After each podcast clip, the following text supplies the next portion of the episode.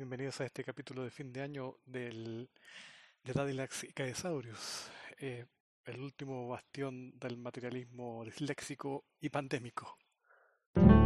Terminando el año, es imposible no hablar de lo que ha marcado estos últimos 365 días, que es la epidemia del COVID-19. He estado pensando mucho en las anteriores pandemias y cómo se han creado ciertas diferencias que a mi parecer son como lo importante a destacar. La diferencia más grande con, con las antiguas pandemias, sobre todo con la mal llamada gripe española que azotó el mundo hace 100 años atrás, es la cantidad de muertos. No creo que sea solamente porque la diferencia entre los virus y, uno sea más... Eh, que, la gripe española sea, haya sido muchísimo más letal yo creo que tiene que ver también con, los avances tecnológicos y, la gente que se pueda contagiar puede, puede acceder a, un mejor tratamiento y, la tasa de muerte sea muchísimo más baja que hace 100 años. Pero aún así, yo creo que también hay un cambio y, que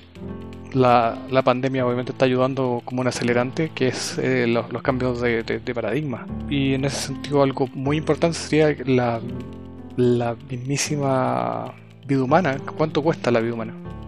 Eh, hace 100 años atrás, si un trabajador o un campesino moría, moría en el absoluto anonimato, no, no, no había mayor eh, pena que la de su misma familia, si es que esta también sobrevivía. Pero a estas alturas la, la, vida humana tiene un, por lo menos en, en, el, en Occidente, tiene un poco más de, importancia. Y, cuando digo la vida humana, estoy hablando de la gente común y corriente. Evidentemente las élites eh, siempre han tenido un, un, claro sentido de supervivencia y, el, valor que ellas mismas entregan es muchísimo más alto. Y en ese sentido, la diferencia quizás más, más grande se nota en los medios ahora tenemos la, capacidad de poder, eh, como este mismo podcast, de poder emitir, de poder eh, opinar, de, poder eh, publicar en forma gratuita, expedita y universal. Esto hace unos 20 años atrás era bastante difícil. A nivel de, música, de libros, había que tener un, un acercamiento a la industria que ya estaba instituida y el, preparar cualquier tipo de medio de comunicación o, de producto artístico que tuviese que ver con, la expresión era, mucho más difícil. Eso sumado al, a la idea de que nuestras existencias tienen un valor bastante más alto ahora, ayuda también a, que se tomen ciertas precauciones o los gobiernos tiendan a proteger a todo el mundo y eso tendría que decirlo entre comillas. Eh, evidentemente la, teoría del, o la técnica de la inmunidad del rebaño, que se ha puesto en boga acá en Chile, también en algunos países de Europa, sobre todo en, Suecia, quizás van en, la dirección contraria. Porque finalmente se, se tiende a sacrificar a una parte de la población para poder ayudar al, al resto. Y quizás en un país como Suecia, donde calidad de vida eh, relativamente pareja, se podría hasta cierto punto entender que se sacrifica a un igual. Pero acá en Chile, en, Sudamérica, en definitiva, las diferencias entre la elite y el resto de la gente son tan altas que es claro quién va a salir perjudicado. Y aún así, en esta Navidad que pasó, pude ver a las noticias con espanto, como mucha gente corría a, comprar regalos, como si fuese un, mandato divino, algo importantísimo. Cuando en realidad el, mejor regalo era estar seguro, que evidentemente uno puede hacer regalos igual, pero no necesariamente tiene que ir a comprar algo.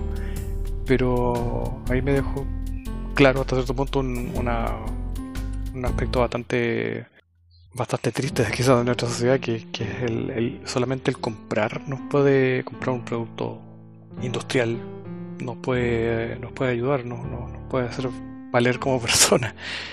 Mucha gente en, en, este país tiene la capacidad de crear cosas. El trabajo de los artesanos en ese sentido pues, es muy importante pero muchas veces se tiende a pensar que el regalo de navidad es algo eh, que que te dejar una marca o una, huella y algo barato o, quizás algo que no sea tan llamativo, que no sea tecnológico, no vale la pena. Pero hasta qué punto un celular eh, o un televisor va a valer más que, la, salud de alguno de los integrantes de una familia. Y esa falta de instinto de supervivencia me parece bastante extraño. Es como quizás también el, la pelea interna como sociedad que tenemos con, con el paradigma del, del, consumo versus la, la, vida misma. Se nos viene un, un, panorama bastante sombrío en ese sentido porque lo más seguro es que los contagios empiecen a, a aumentar con el paso de los días. Y, y, mucha gente que quizás ya se contagió aún no lo sabe. Y eso me lleva también a, otro punto que es re importante, que es como la, el sentido de la libertad individual que se, se ve quizás en, países desarrollados, que muchas veces lleva también a, a, encontrarse eh, en, en, esta posición de, de, conflicto con el instinto de supervivencia. Mucha gente que defiende la, su libertad se expone a, un contagio en forma deliberada porque piensan en, un razonamiento bastante extraño que su libre albedrío es quizás más poderoso que, un, que un virus y, todos estos procesos que son hasta cierto punto un tanto random eh, no lo van a afectar en la medida que, que esa persona siga siendo libre casos como esos se, ven mucho en Estados Unidos y en, Europa. Alemania ha tenido muchos problemas en estos momentos de, con la salud pública gracias a eso, a, grupos que, que, deliberadamente han salido a la calle, que se han negado a usar eh, mascarilla o, que en realidad no, no entienden o no, o no creen en, en este tipo de, de procesos que son naturales, por cierto. Y muchos achacan, por ejemplo, el caso chino y, su eventual triunfo sobre la pandemia. Se lo achacan al, hecho de que, China es una, una, dictadura comunista. Pero a mucha de la gente que he escuchado eso me llama la atención que, se que pasan por alto un detalle es re importante y que tiene que ver con, con la estructura de las eh, sociedades en, en, Oriente, sobre todo el Oriente Extremo tanto China, Japón y Corea y las Coreas tienen un sentido profundo y muy estricto de lo colectivo. Evidentemente en, un país que, que, sea dictatorial los controles van a ser mucho más draconianos y las explicaciones van a ser mucho más escasas. Pero aún así los ciudadanos de estos países eh, también tienen la conciencia de no, de no convertirse ellos mismos en un problema. Y, en ese sentido, la cantidad de gente que va a decir no me voy a poner la, la mascarilla o no me voy a lavar las manos van a ser mucho menos, porque es mucho más importante para ellos no convertirse en, en, un sujeto que, vaya en contra de la sociedad. Esos valores que, están muy acorde al, al, al confucianismo y que de alguna manera también tienen un, eco en, las sociedades chinas y coreanas, hacen que, este, que, estas medidas, que muchas veces son impopulares, se tomen con, bastante más frialdad, que no, que no hayan tantos discursos en contra, que, no haya gente defendiéndose de, de, la propia salud. Y en ese sentido, las pandemias quizás son un acelerante, como ya lo había dicho de alguna manera, de estos problemas de, de estos procesos que van cambiando paradigmas. Y en ese sentido, no sé si esto sea la última pala de tierra a lo que queda del, capitalismo. No en el sentido de, cambiarlo por, por, su contraparte que ya está muerto, que era, el, que era el comunismo. Más que nada como que evolucione a otro tipo de, de estructura social. Porque obviamente hay mucha gente que dice, no, el capitalismo es un, es un sistema económico y no tiene que nada que ver con política, pero evidentemente tanto como el capitalismo como el comunismo eh, sí tenían esta cara que, que, influye en lo social, no, no solamente en, el área de las finanzas. De alguna manera el capitalismo con, con este apellido que, que es obviamente la Escuela de Chicago, que, se instauró en Chile a la fuerza, tiene que ver con eso. El, el, chileno de hoy, el chileno que no lee, el chileno que, cree en, teoría conspirativas, el, chileno que, ha perdido la capacidad de, análisis político, el chileno que no tiene la capacidad de pensamiento crítico, es en gran medida un hijo de, esas políticas de, y una hija de, esas políticas de, cambio social que no ayudaban a lo social, sino obviamente al, consumo.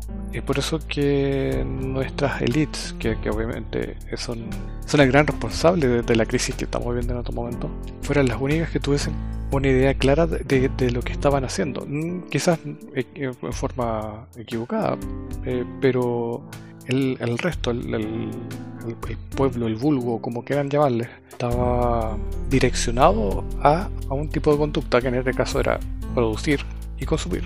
Lamentablemente llegamos a un, a un punto, y, sigo hablando de nuestro país solamente, llegamos a un punto en, que el tipo de producción y, y, el tipo de consumo ya nos estaban alejando de lo que se entiende como un país desarrollado curiosamente uno de los, de los grandes hitos de, nuestra ideología, por así decirlo, a nivel económico, fue la incorporación de Chile a, la OCDE.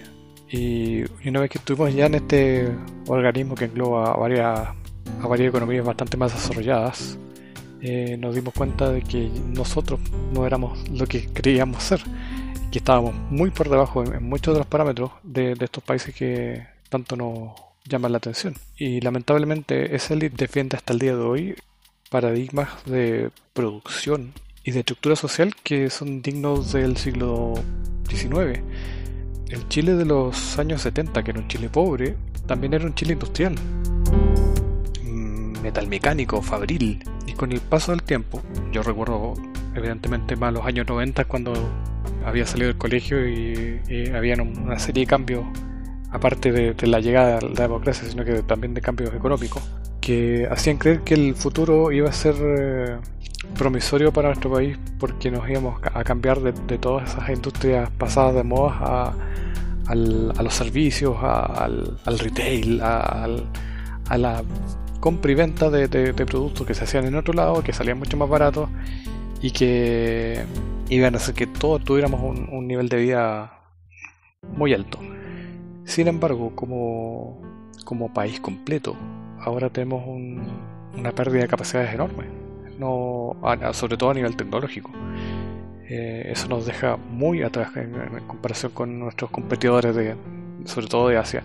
Y eso hace que, finalmente eh, piensen esta paradoja, que, que es como los países que nos llaman mucho la atención por haber crecido muy rápido, que están al otro lado del Pacífico, son los que nos venden ahora esos productos que tienen una tecnología que nosotros también tendríamos que haber dominado en algún momento. Y sin embargo, las materias primas salen desde acá. Hay, hay, un, hay una especie de, dicotomía en, en, en, la matriz productiva. Yo creo que el, el, el, virus y, todo esta, este descalabro a, nivel mundial del, del día a día, que obviamente eso también empalma con, con el concepto extrañísimo de, este gobierno de la nueva normalidad.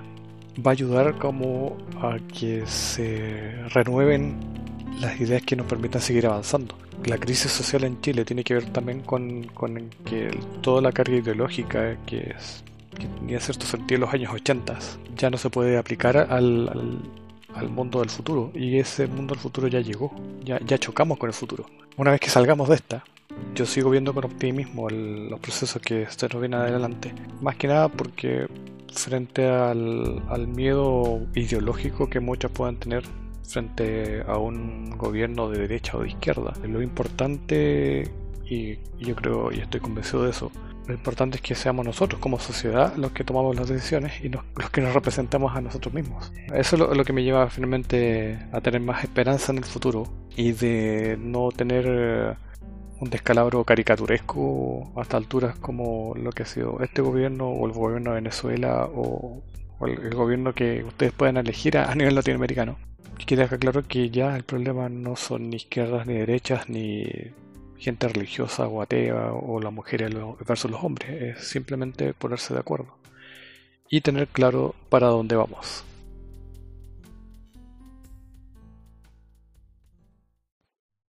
Esperando que tengan un feliz año nuevo, me despido. Y lo que viene puede ser bastante mejor. Eh, si tomamos el ejemplo de la crisis de la, de la, anterior pandemia, de la gripe española, que no, no, surgió en España, pero cosas de la historia, eh, duró dos años y la cantidad de muertos fue mayor que 50 millones, mayor a 50 millones. Eh, yo sigo viendo con el, vaso bastante lleno en ese sentido. No, no creo que repitamos eh, algo tan terrible. Pero sí creo que los cambios ya no se van a detener y vamos a tener un, un mundo bastante diferente y bastante más aceptable de lo que hemos tenido hasta ahora.